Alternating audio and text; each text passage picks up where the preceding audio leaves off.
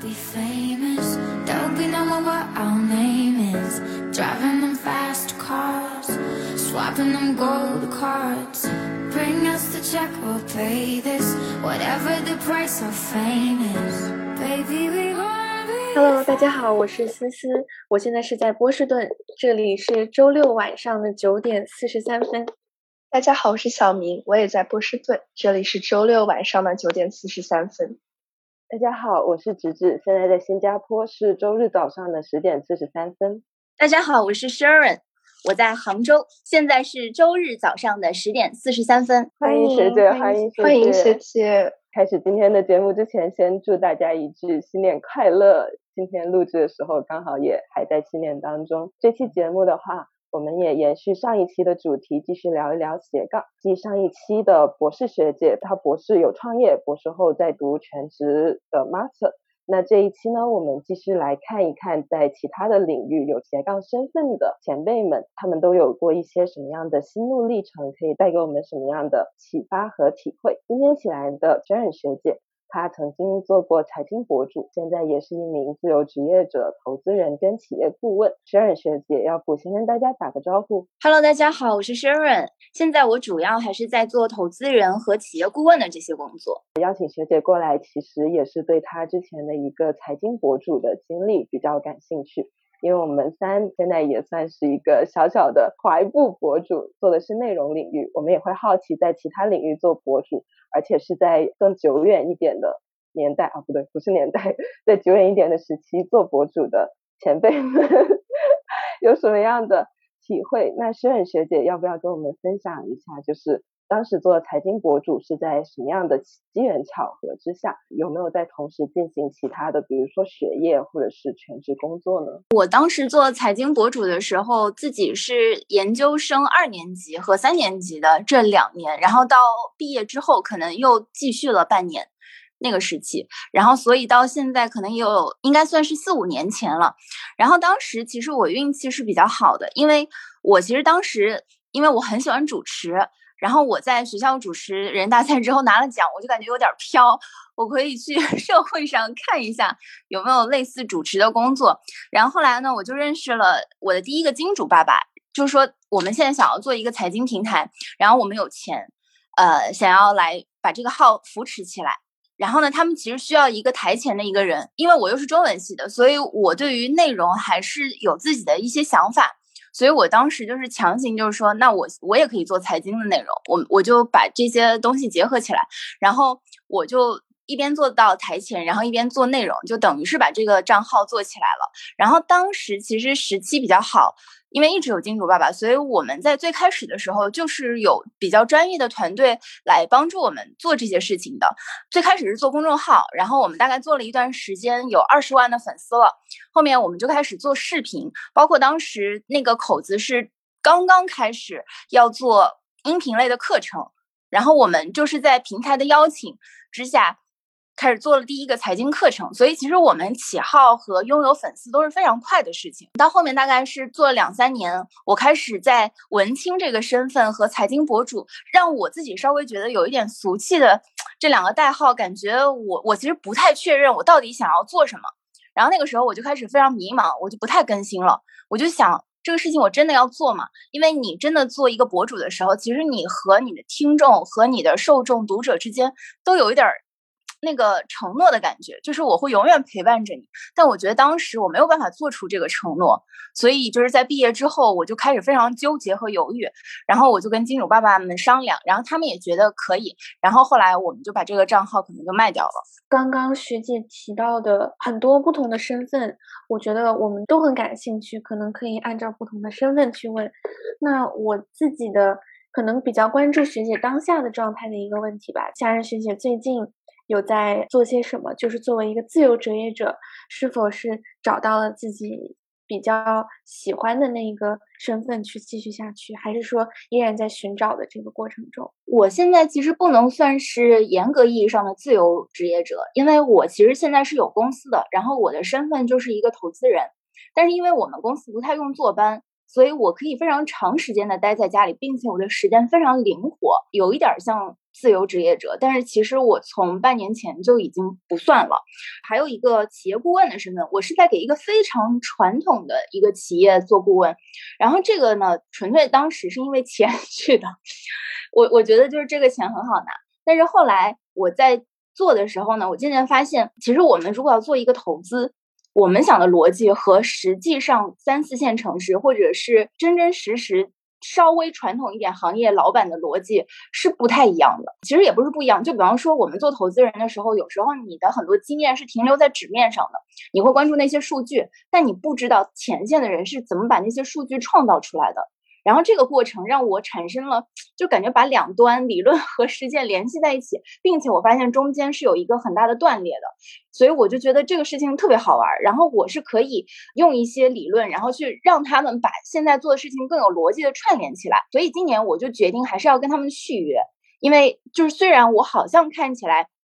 在服务一个比较传统的行业，嗯，和一个比较传统的公司，但是实际上对于我。来说，就是对于我对这个社会认识，它是非常夯实了我的那个底层的一些逻辑。然后现在我就在做这两件事情，但我现在也在想，因为大家知道我 我已经结婚了，然后我老公之前他是做那个医美的，然后因为这两年那个不是疫情嘛，他是做国际医疗的，所以这个医生没有办法进来，客人也没有办法出去，所以他现在在想做一个 MCN 机构。嗯，我们现在开始两个月，我们做了一个账号，抖音上做了几万的粉丝。他可能是感觉挺好的，因为他可能是第一次做这个事情。但是我自己的感觉就是，我其实有点挫败感，因为我觉得我离开那个自己那个博主的身份之后，我现在才感觉到起号真的很难，而且逻辑全部都变了。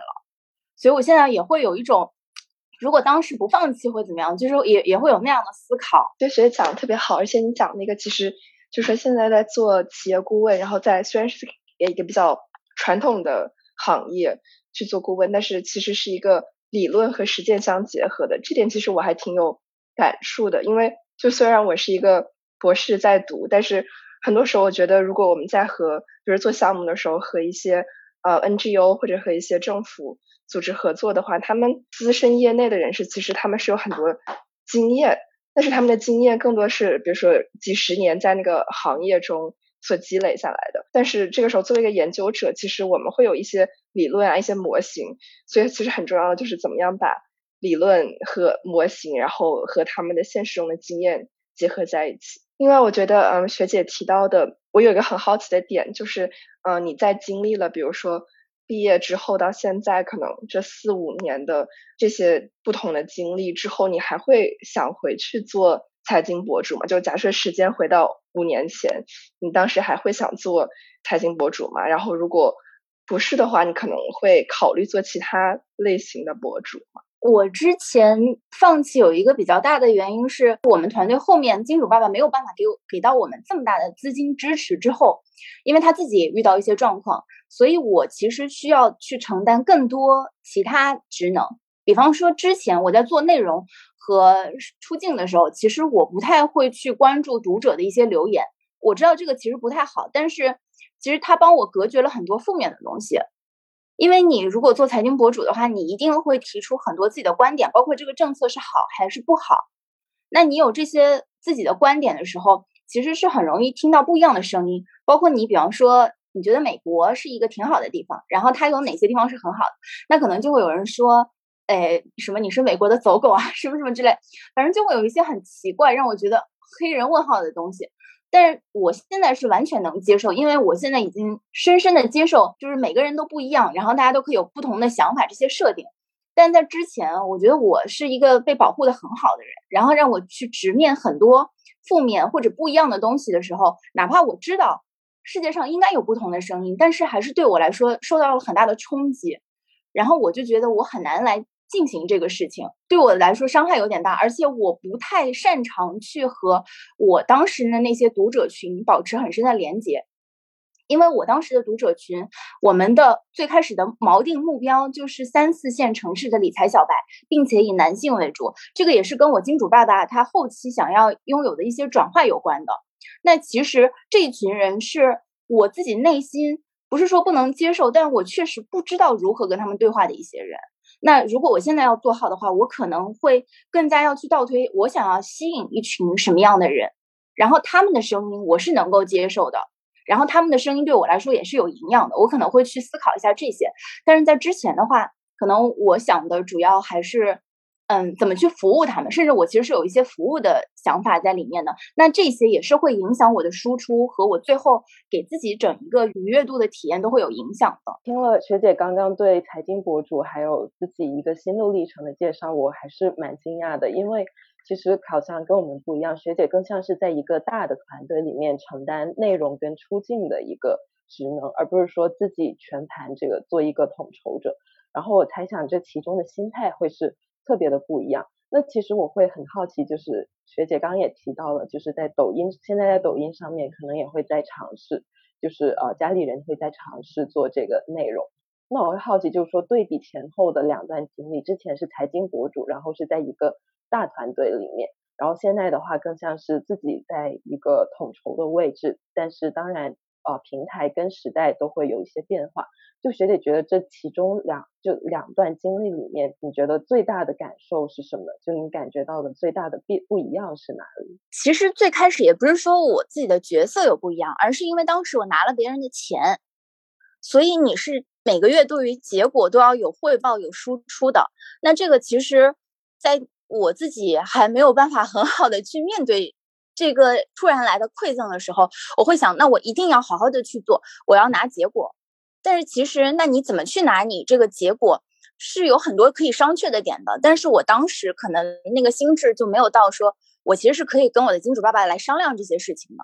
而且包括我是有团队的嘛，那我要怎么对我的团队成员负责，这个其实都是有的。但当时因为可能是 领导力不是很好，所以很多时候就没有办法处理的特别好。现在我们自己做账号，是因为我们自己投钱，我们自己投精力，然后人也比较少，可能就是一个剪辑，然后还有一个是我们自己的医生，所以这个场面就比较好处理。而且就是就算是做不起来或者怎么样，只要我认为这个东西输出是好的，我仍然在整个过程中我是能够接受的。但如果这个场景你放到我之前的那个状态里面，其实是不太能接受。你不能说我自己 做了高兴，然后没有收看、没有阅读都无所谓，那个真挺有所谓的。听到这会好奇一件事情，就是因为学姐上一次做财经博主的经历已经是四五年之前，那到现在呢，经历了疫情之后，其实等于说跟家人也是重新燃起了这个做博主的这个。灵感和想法，就或许学姐其实还是就是对博主这个身份以及工作状态有一些比较满意或者是喜欢的地方的。就其实我挺想听一听学姐对这种职业的评价，或者说它带给你的好的或者不好的那个方面是什么？从我自己非常私人的一个角度来说，我是觉得自己工作这两年，因为那个工作可能要求我去看很多的东西。但是他并不要求我去输出很多的东西，我就发现我发朋友圈也越来越少，我的输出能力其实是在下降的。但是这个东西我是不太能接受的，就是我觉得表达分享欲是一个很对我来说非常重要的一个欲望，我不想让它收缩。但是我是感觉就是好像你比方说收缩欲是一座火山，我就感觉它在慢慢慢慢的吸掉了。但我我不想这样。可是如果你做博主的话，不管是平台要求你，还是你自己本身的工作性质，都要求你去做大量的输出。然后你做大量输出的时候，必然要求你有大量的输入。那这个过程，就对于我来说，我觉得那是一个很好的动作。但哪怕可能是我要被逼迫的才能做出那个行为，但是做完之后，我内心就会觉得非常爽。现在的话，我就觉得我还是想要有这样的一个东西去鞭策我去创造。不然的话，我就感觉我我没有办法创造。其实我很难真切的体会到自己活着，就因为我这两年确实感觉自己没有创造什么东西。然后这个东西是会让我非常沮丧的。然后从大的方面来说，我觉得博主仍然是一个非常好的职业，而且不管是哪个平台，我现在都觉得，就是你从底层零粉做起，仍然是可以做起来的。而且我现在觉得我自己稍微。长大了一点儿，我觉得我可以找到一种更好的方式来面对这份工作带给我的好或者不好的东西。然后，另外从更现实的角度来说，个人 IP 是一方面。那比方说，我现在给企业做顾问，或者是给我们自己的一些部门或者自己的公司来做一些宣传的时候，我们都需要一些口子去告诉别人。我们是一个怎么样的东西。那在这个过程中，如果你可以有一个自己的输出口，不管是什么什么平台的，其实对于我们自己来说都是很加分的。你从获客或者从品牌那个建设的角度来说，都是很棒的资产。我刚听学姐提到，就是做博主是一个输出的途径，是一个创造的途径。然后因为创造，所以觉得自己在真切的活着。我是很同意的这种观点，因为我感觉就是在我们面对有一些可能人生哲学上面的思考、意义虚无、什么存在主义危机的时候，啊，创作以及表达确实是一个呃，我我挺喜欢的方式。所以听到学姐说的，会特别有同感。然后刚刚也学姐也提到，就是说做博主其实是一个逼迫自己输出的一个过程。然后我们三个在做这种内容创作的时候，其实也在之前提到了很多次，所以也是特别的有共鸣。那其实我想接着问的一件事情，其实是我会特别好奇，就是这种公司运营的内容创业跟个人运营的内容创业，它之间的一些区别。就我会比较好奇，作为一个团队是怎么在这种博主，无论是财经还是说视频，还是说音频，就做一个团队是怎么样去运营的？我觉得，如果你本身对于你到底要做一个什么东西，内心非常确认的话，有金主爸爸是可以给你助力的。因为我现在也在做投资人，然后我们是不太去参与决策的，但是我们拿到 BP 的时候，肯定都是非常确认这个团队有这个实力，然后他要去做什么东西，我们是在确认这些东西之后才会给他钱的嘛。然后，那我觉得这些团队也非常明确，我拿了这些钱，然后我要用什么样的路径去往前推我这个项目。在当时，其实因为我内心不够笃定，那我就会受到金主爸爸非常大的影响，然后去想拿到市场结果的这些东西。其实我觉得现在你们几个肯定是非常确认我要一个什么东西，而且大家的人生观、世界观肯定比我当时也要成熟，所以我觉得就算拿钱也未必不是坏事儿。然后你有了团队之后呢，有很多杂活或者是一些不是特别关键的事情就可以扔出去。比方说剪辑，因为我自己也做过播客，我知道这个剪辑其实是非常耗时的。那如果可以把这些过程过滤掉，然后主创人员可以专注去创作内容，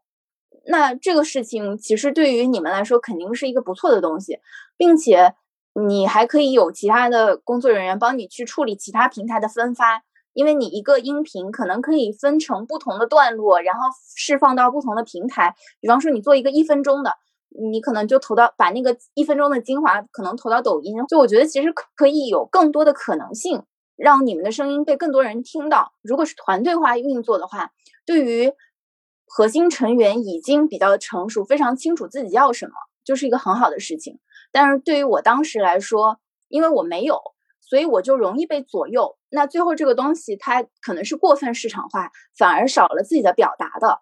那这个可能就是为时过早了，因为我还没有在里面摸索出来太多自己想要做的事情。可能你们做播客前几期也会在摸索我自己到底想要表达什么，然后这时候有一个你觉得比较权威的人跟你说你就要这么做，这么做的时候，你就会听他的。然后你其实就少了很多自己前期摸索，然后后期自己笃定的这个过程。对，我觉得刚刚学姐提到了几个我觉得特别重要的概念吧，包括说知道自己要什么，然后包括说会不会有过分市场化和个人表达之间的冲突。然后刚刚只只问了一个是跟团队协作的这个状态，我比较好奇的就是，当学姐真的自己。担这个全部的责任，自己去投资，自己去建立团队，自己去完成这个作品的时候，我会在想，就是学姐脑海中那个自己的作品，就是自己想要的那个东西是什么样的？因为，嗯，我们三个其实做播客是比较。闹着玩儿，就是好多小伙伴问我们啊，你们会把这个变现吗？什么的，我们其实这方面想的比较少。当然有广告来，我们也很开心啊。然后，但是更多的是从自己的当下的一些表达的愿望去出发的。然后我自己的一个困惑就是，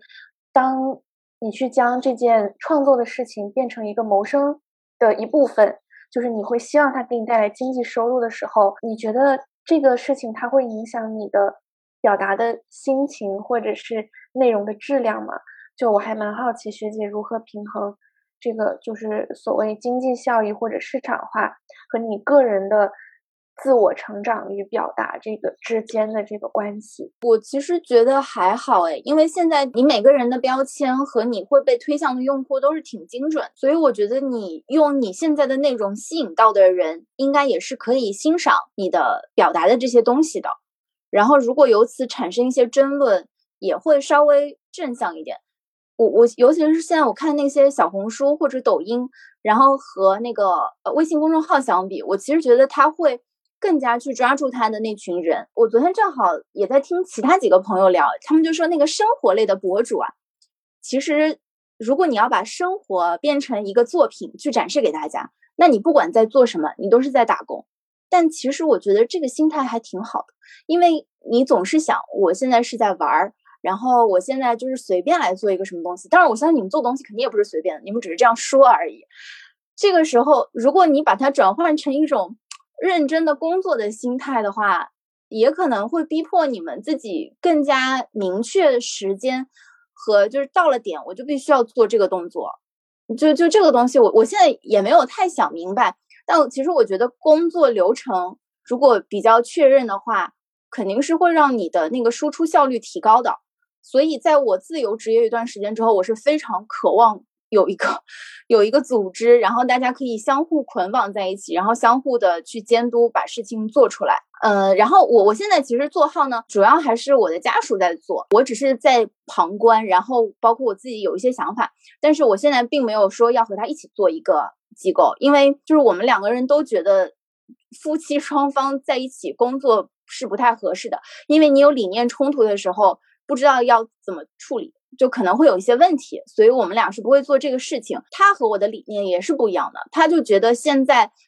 大概摸到一个什么规律，他觉得能够涨粉，他应该先把这个粉丝量做起来，然后再去考虑其他的东西。但我是觉得我应该，我只要一群精准的人，然后我只服务于这群精准的人，因为你的画像越精准，其实你最后不管是从现实还是从你自己内心舒适的角度来说，可能那个价值都会更高。所以我们俩的理念其实也不一样，但是他如果从一个投资人或者从一个市场的角度来说，当然是可能会效果更好。想接着就是大家对于这个博主这个角色的讨论，就还有另外一个问题很好奇的，就是学姐感觉现在和比如说五年之前看博主这个身份，就是很好奇大环境是怎么样的。比如说大家对这个博主的接受程度，以及包括你前面其实也提到，嗯，就之前在公众号。涨粉会比较快，然后因为我会感觉现在其实越来越多的人开始做公众号，然后做视频号，就各种各样的大小博主都开始办自媒体，就会不会现在大家会有点信息过载，然后比较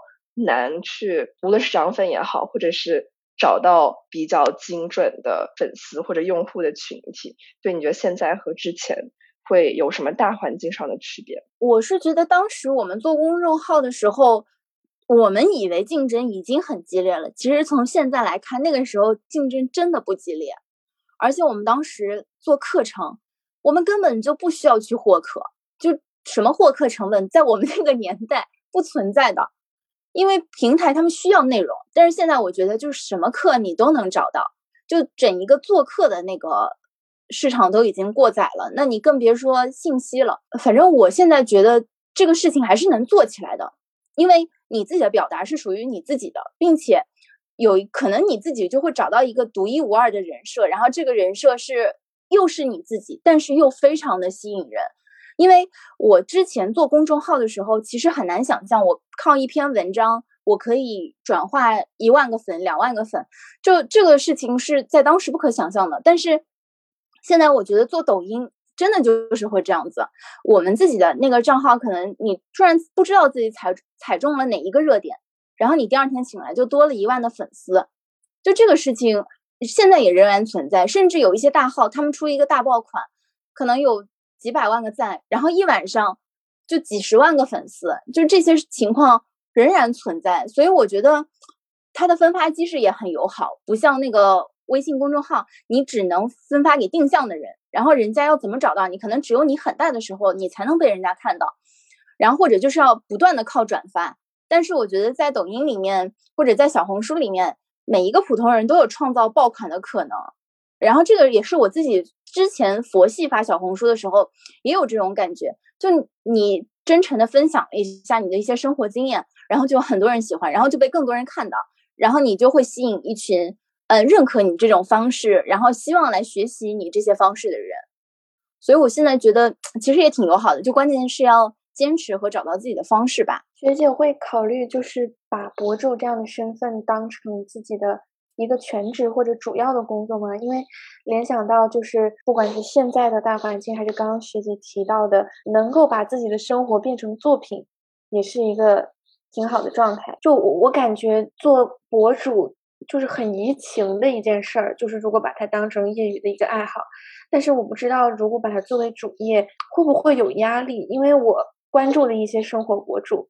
就是我发现他们可能一年。发的一百个作品里面，就是都是很开心的。然后，但是突然就某一天，他就会发一条说他那个因为精神崩溃去医院了，或者是突然有一天发了一个泪流满面的视频，告诉大家说，其实我做博主以来一直就是心理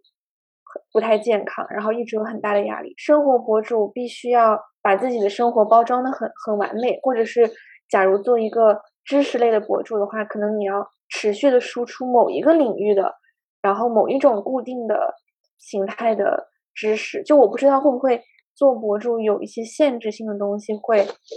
给人带来焦虑，或者是这个职业的弊端。我现在打工几年，切 身体会就是，所有工作只要你想认真做好，都是很辛苦的。然后你可能做任何工作，你只要是。卯足了劲，想要把它完成的很好，都会让你有非常崩溃的时候。如果你把博主当成一份工作的话，他崩溃或者很难受，那个可能也是各种各样工作的一种共性。就像你如果做大一点说光鲜一点的，可能你做主持人也会被骂。然后你要是做小一点，你做一个什么工作，在公司里做的不好，也会被老板骂。如果你想要做的很好，然后你发现自己能力不能及，那个时候你可能也会自己很沮丧。我其实是觉得这个沮丧的情绪是很正常的，但我我不知道那些博主具体遇到什么状况啊，也可能是他遇到了像我之前一样，就是可能自己还比较小，没有接受过太多负面的评论和评价的时候，内心确实可能会受到一些冲击。但是我现在。就自己工作这几年来说，我就觉得其实工作都是这样子的，尤其是博主，你要对自己负责，他可能给自己的压力会更大。然后，但是这个东西你只能靠自己去调节。但是这个好或者不好，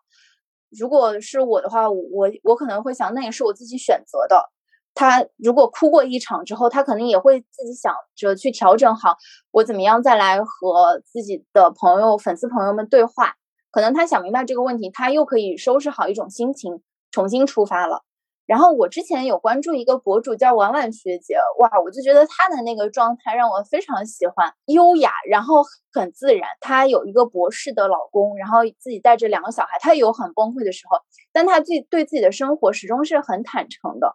就那种状态让我经常看到她的文章就觉得如沐春风。而且如果是做博主，你的负面情绪。你发给网上，然后你的粉丝朋友还可以来安抚你，告诉你没关系，你已经做得很好了。但是其实很多工作，你你很难去真的会得到这么多爱，然后得到这么多陌生人的鼓励。我就觉得，如果真的大家已经可以到达坚持了很长时间生活博主，然后又做得很好，突然有一天崩溃的时候，还是希望不要放弃吧，找一个让自己更舒服的方式。可以收拾一下再出发。学姐刚刚就是人间亲情，像我我们还没有接受社会的毒打，然后就觉得创作博主这一类离我们比较近，或者有些同龄人在做，然后我们就觉得哇，看起来也是蛮辛苦的。但是就像学姐讲的，可能他跟其他的就是在公司里边不一样的，就是你做的好和不好都是自己的。然后当你完成了这件事情的时候，你会觉得自己拥有那个作品。然后你可以通过这个向别人表达自己，然后这个是很多工作不能替代的一件事情。其实刚刚听学姐有聊到好几次，就是说对当时做财经博主的那个反思，就无论是对一些可能不太友善评论的反应，还是说当时自己的心智还没有说特别的成熟，然后会更多的听从金主爸爸的一些建议？那我会好奇，就是除了这些学姐的反思之外，还有什么是你觉得可能比较后悔，或者说你觉得在当时应该能做得更好的一些事情？其实当时我们是模模糊糊摸到了很多的风口的，因为当时我其实有一个拍摄视频和剪辑视频的两个很优秀的团队成员，他们真的非常优秀。然后，但是当时我们只能想到说要去做一下科普，就比方说，我告诉你什么是什么东西，就是那种非常无聊的问答形式。而当时抖音已经出现了，我们就没有想到说我可以把它做的很有趣。可能也是因为有金主爸爸，所以我们没有市场压力，没有说我非得要去从哪个平台突破。又可以回到刚才那个问题，就是说，如果你把它当成一份工作，然后是一份你。没有金主爸爸，然后你需要完全为此负责的时候，你可能会卯足了劲，想破头，我要去创造，然后我可能要怎么变出花儿来去表达我原本可以直接站在那边讲的一些东西。但当时其实我没有这个压力，因为我们金主爸爸就说没关系，呃，就是我们只要这个做好就好了。当时可能这个金主爸爸也没有办法看到说那个平台以后会产生出非常大的那些头部的博主。就是这个东西，我们当时都无法看到，但是我还是反思，如果做自媒体的话，你应该是可以去察觉到的。包括我当时的配置，完全是可以去支撑那些东西的。然后还有一个是我当时有点那个架子，就这个架子真的是非常无聊。你觉得自己是一个读书人，而且又是中文系的，你就觉得哎，我不想去搞那些东西啊。而且你希望自己的形象呈现在外界的时候，总是收拾好的。是好看的，就当时的包袱很重，所以然后你其实什么也不是，但是当时就会想，哎，我算了吧，这个算了吧，那个也算了吧。但是我现在就觉得不能算了吧。我现在是觉得，比方说我不化妆或者不洗脸，然后我出现在视频面前，我突然想要说一个什么东西，就也无所谓。现在的包袱就已经卸下了。但当时我其实对于自己，就老是端着。但所以这个也是一个很值得反思的点，就是年纪轻轻 不能端着，而且这样的话你也很难去完全坦诚的去跟读者交流，这个读者也是会感觉到的。那你没有办法做到那一点的时候，你的粉丝可能就只能固定在那边，你没有办法去触碰到更多的人。学姐刚刚提到的那个架子端着，我觉得也是很有意思的，就是可能觉得有一些。身份或者标签的那种桎梏在那边。其实刚刚学姐就分享了，还是蛮多自己对那段博主经历的一个反思。那我可能会问一个相反的问题，就是现在回过头来看，你觉得那段经历给你带来的最有收获的是什么？做博主那段时间，是我虽然端着，然后经常也会想，我凭什么跟人家说这些东西？就是也会有对自己的怀疑，但它仍然是我人生非常自信的一段时候。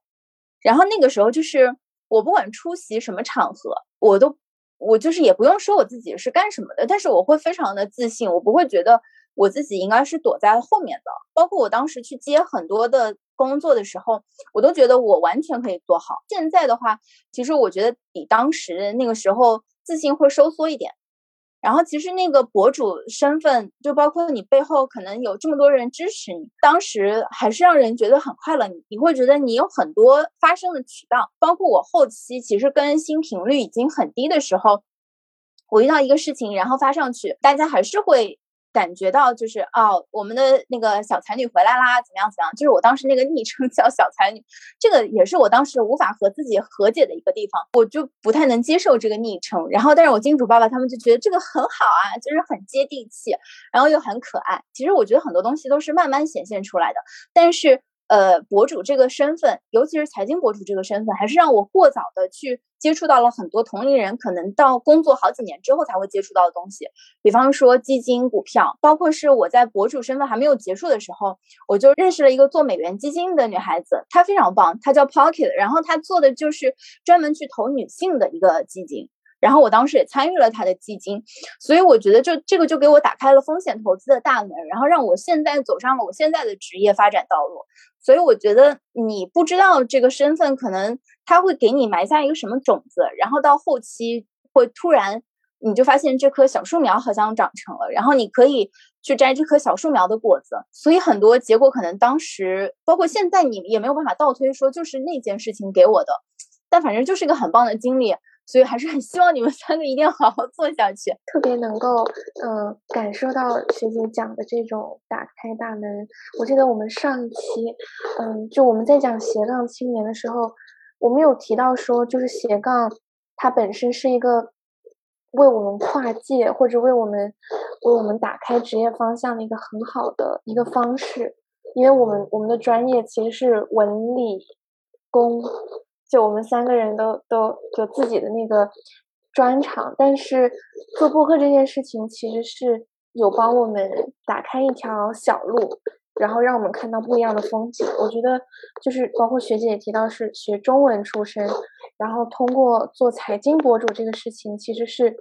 有一个很好的衔接，就是没有直接一上来就接触到过于冷冰冰的，比如说财经的知识，而是通过自己擅长的。一种方式，就是跟这个行业打了一个照面，能够有一个更好的心态和更好的能力铺垫。我觉得这也是我们想要讨论，就是增加自己的副业和斜杠的这个意义所在。那学姐，你觉得接下来你的工作或者是职业上的计划里面有没有什么比较困难的？你觉得最困难的点？你会想要做博主吗？其实我现在没有找到一个特别好的点和我现在的职业来结合。因为我已经非常明确，我是很喜欢我现在的这些工作的。因为你如果做投资的话，其实你是可以看到最前沿的一些科技发展，然后就过得很科幻，然后这个过程我是非常享受的。但是我也觉得，就是如果我要去建立自己的一个表达渠道和分享自己的一些感悟的话，那如果我重新做博主，我应该如何和我的现在的职业相结合？不过这个也是我过年期间才在思考的。但是我在开始思考这些问题的时候，我就感觉很快乐。之前每天可能我是工作的时候是状态会比较亢奋，但我回到家我就很懒。但最近几天虽然是在家里，但我想到这些问题的时候，我就觉得很有奔头，因为你这个东西也是有积累的。然后这两件如果有积累的事情，我可以找到一个很好的点的话。那就会非常开心。我可能到年后会启动，但是我现在又觉得和大家说我要我要做一个什么事情，其实也不太合适。就是因为你没有做，所以你是没有话语权的。我应该在年后会启动这件事情吧。从学的表达里面能听到对内容创作跟表达一种就这种方式的很纯挚的喜欢，就是那种热情，我觉得是隔着屏幕能够感受到的。然后刚刚学姐提到，就是很喜欢自己现在的一个投资，比呃包括能够看到很多科技的前沿。我这里也补充一个场外信息，就平时也有看到学姐朋友圈发啊投了那个航天的项目，就特别的硬科技，然后到了火箭的发射现场去观看那个发射仪式，就觉得特别的帅气，对。然后其实我会想，嗯，帮我的朋友们还有听众朋友们问一个问题，因为其实我们听众里面也有很多经历职业探索的小伙伴，然后他们当中也不缺那种可能做金融啊、经济或者是有意往这个方向发展的朋友。那其实他们也会比较好奇，就是说作为风险投资或者一级市场投资，它一个工作状态或者是对整个职业的判断。就学姐能不能分享一下这些关于职业发展的 insight，然后也帮助我们正在探索的朋友给出一些建议。我觉得就是你做投资是真的非常需要跨界的，尤其是做一级市场投资。呃，因为我们基金里它是会分成不同的组的，就比方说，嗯，医疗组、科技组或者还有消费组。那其实我们这些组之间也是相互看不懂的。比方说，我们就非常难理解。为什么现在做一个咖啡，一个店能不值一个亿？我们不明白。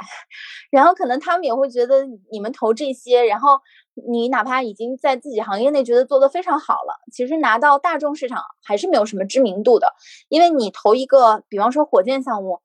它就算是可以真的发射成功，也肯定不如元气森林这种名头大。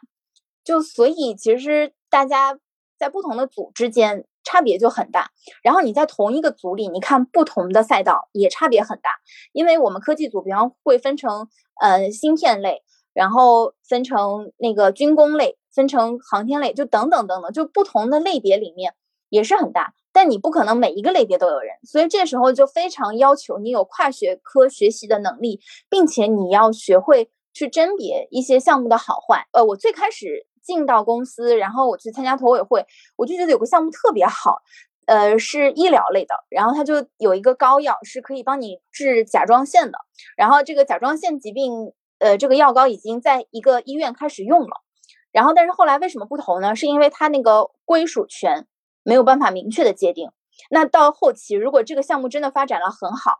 其实是会有各种各样的弊端的，就是其实你会有很多很多的坑，然后在这个过程中就不仅要求你了解项目、了解行业的趋势，要了解国家政策，还可能要了解到后端一些呃法律法规或者一些呃公司股权，嗯或者是专利权上的一些内容。其实这个东西要要求你去学非常非常多的东西，而且这些东西。也比较小众，比较孤独，并且其实你到这个行业之后，压力也是挺大的。因为比方说，你同组有十个人或者有五个人，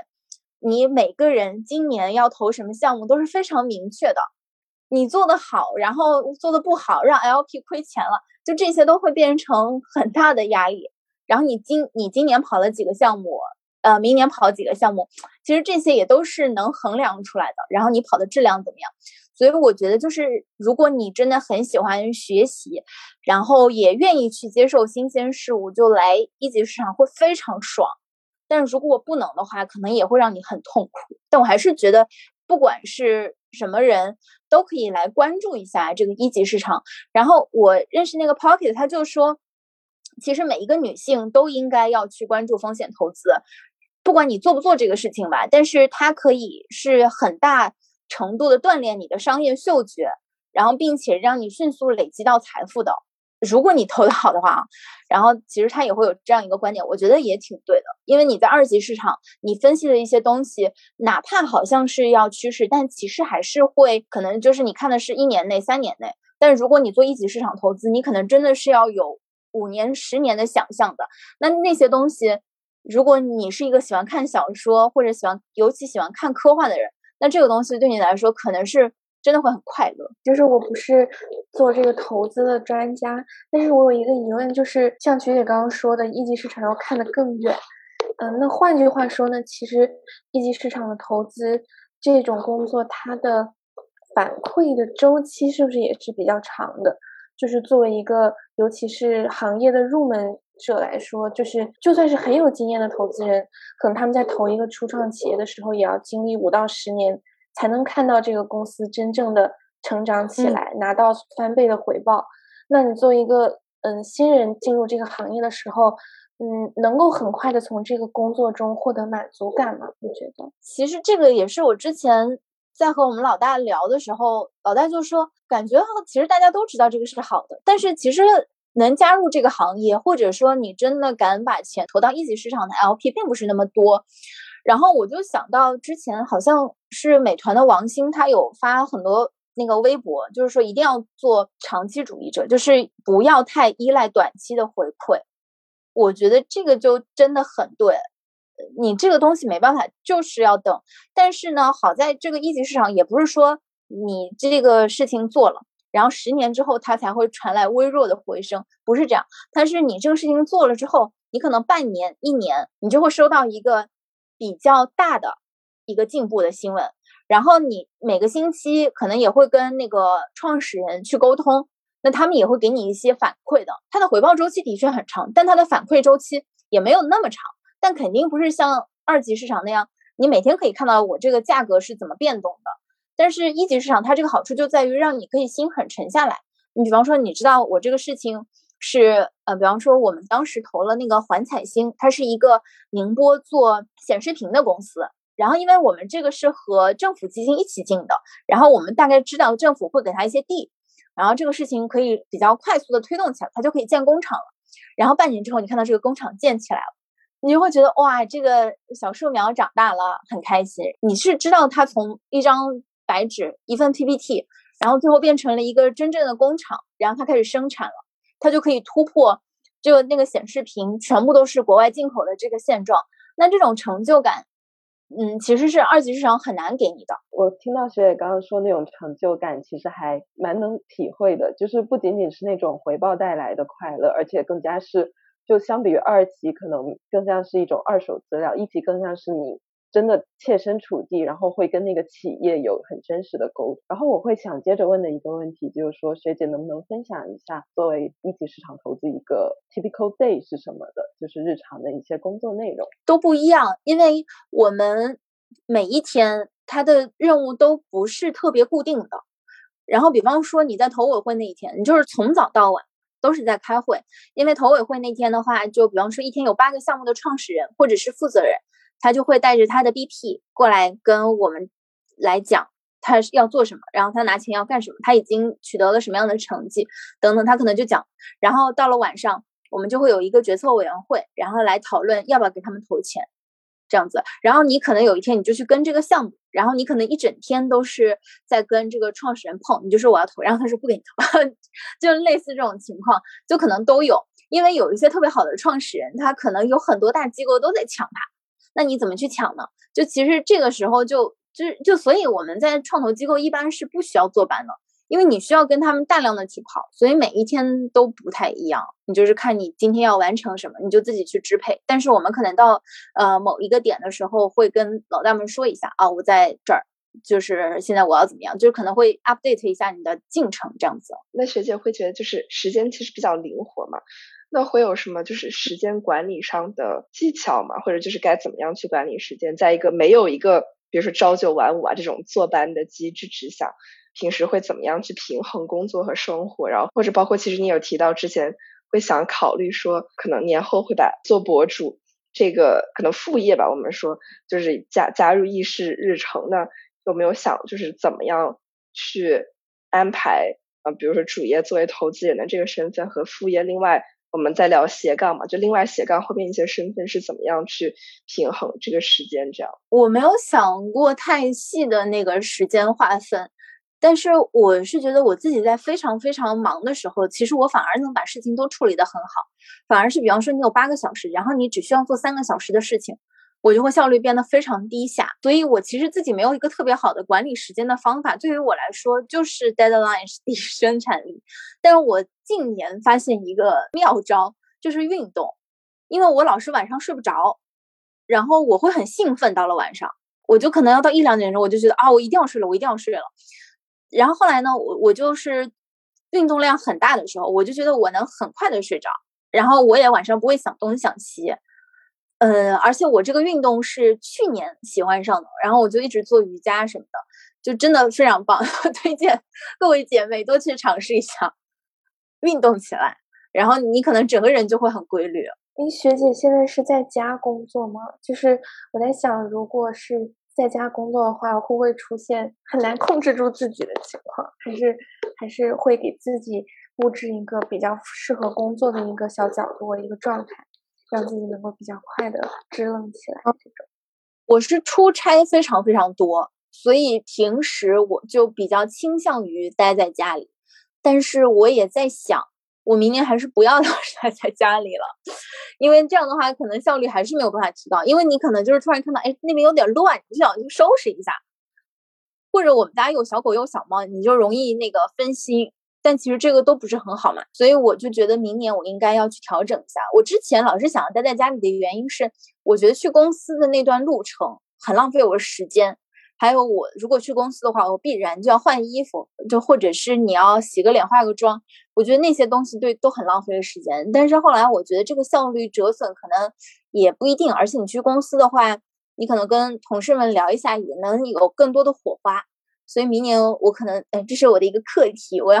好好决定一下。其实刚刚听学姐有聊到，就是做投资人的时候会提到说要快速学习新事物的能力，那其实就会让我联想到学姐其实刚刚开始做财经博主的时候，可能还是在读中文系，所以其实我的呃问题可能就是在从中文系进到财经领域的话，你当时的一个。呃，会不会遇到什么困难？特别是博主这种可能还是比较需要输出的角色，会不会有遇到啊？我不是这个专业的，然后我要怎么去输出？然后我要怎么以一个可能业外人的身份去教给大家这些很就去去科普知识。这个也是我当时其实没有想明白的一个点。我当时就觉得我何德何能去跟大家来讲这些东西呢？不过有一个好的地方就是，你比方说有一个新的政策出台，因为我本科的时候学的是管理，然后我们也会有很多经济类的课程，所以我大概的一些背景是了解的。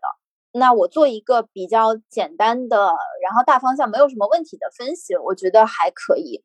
然后我当时因为我心理包袱比较重，我会觉得我必须要输出一个很棒的东西，但是还是应该先完成后完美。而且我的金主爸爸跟我讲过一句让我启发还挺大的话，他就是说，其实如果你的能力是一百分，然后你说出了一个一百分的内容，对于那些真正的小白零分、十分的人来说，他们是听不懂的。就反而是三四十分，但你如果能保证你的东西是对的，你对于他们来说，他们受到的触动和真正会改变的部分就更大。我觉得也是这样子。然后当时还有好几个博主，其实我们是一起出来的，但是他们现在应该也做得很大了。嗯，有一个叫三公子的人生记录仪，还有一个叫月什么粤女啥啥啥的，不好意思，有点忘了。他现在很多平台，他我有关注，他做的好大呀。对我们当时都是一起出来的，然后，但是他当时的内容也就是，哎，我今天干什么干什么了，然后发现了这个现象没了，然后我就觉得啊，看这个都都可以啊，就是如果是我自己输出那个内容的话，我可能会觉得我是不是还得再加一点什么东西，然后我这篇才是一份有一点干货，比较值得大家看的东西。但是实际上，其实很多时候做内容，你不需要给自己太大的包袱。你真诚的去分享，然后跟大家唠唠嗑，这些东西也是很有人愿意看的。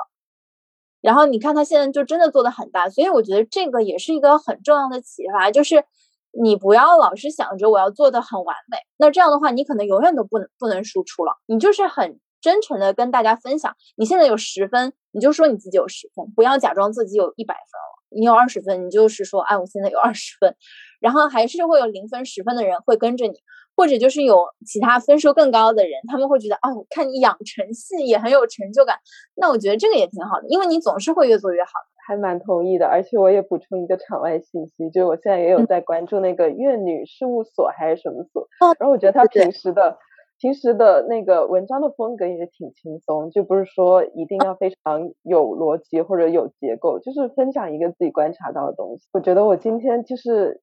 其实很大的 take away，嗯。好像现在还难以概括，因为我觉得信息量太大了。一个就是怎么去，就一个做博主的经历；第二个就是可能在投资这方面的啊一些看法；然后第三个就是可能学姐的整个人生经历，然后一些一些看法。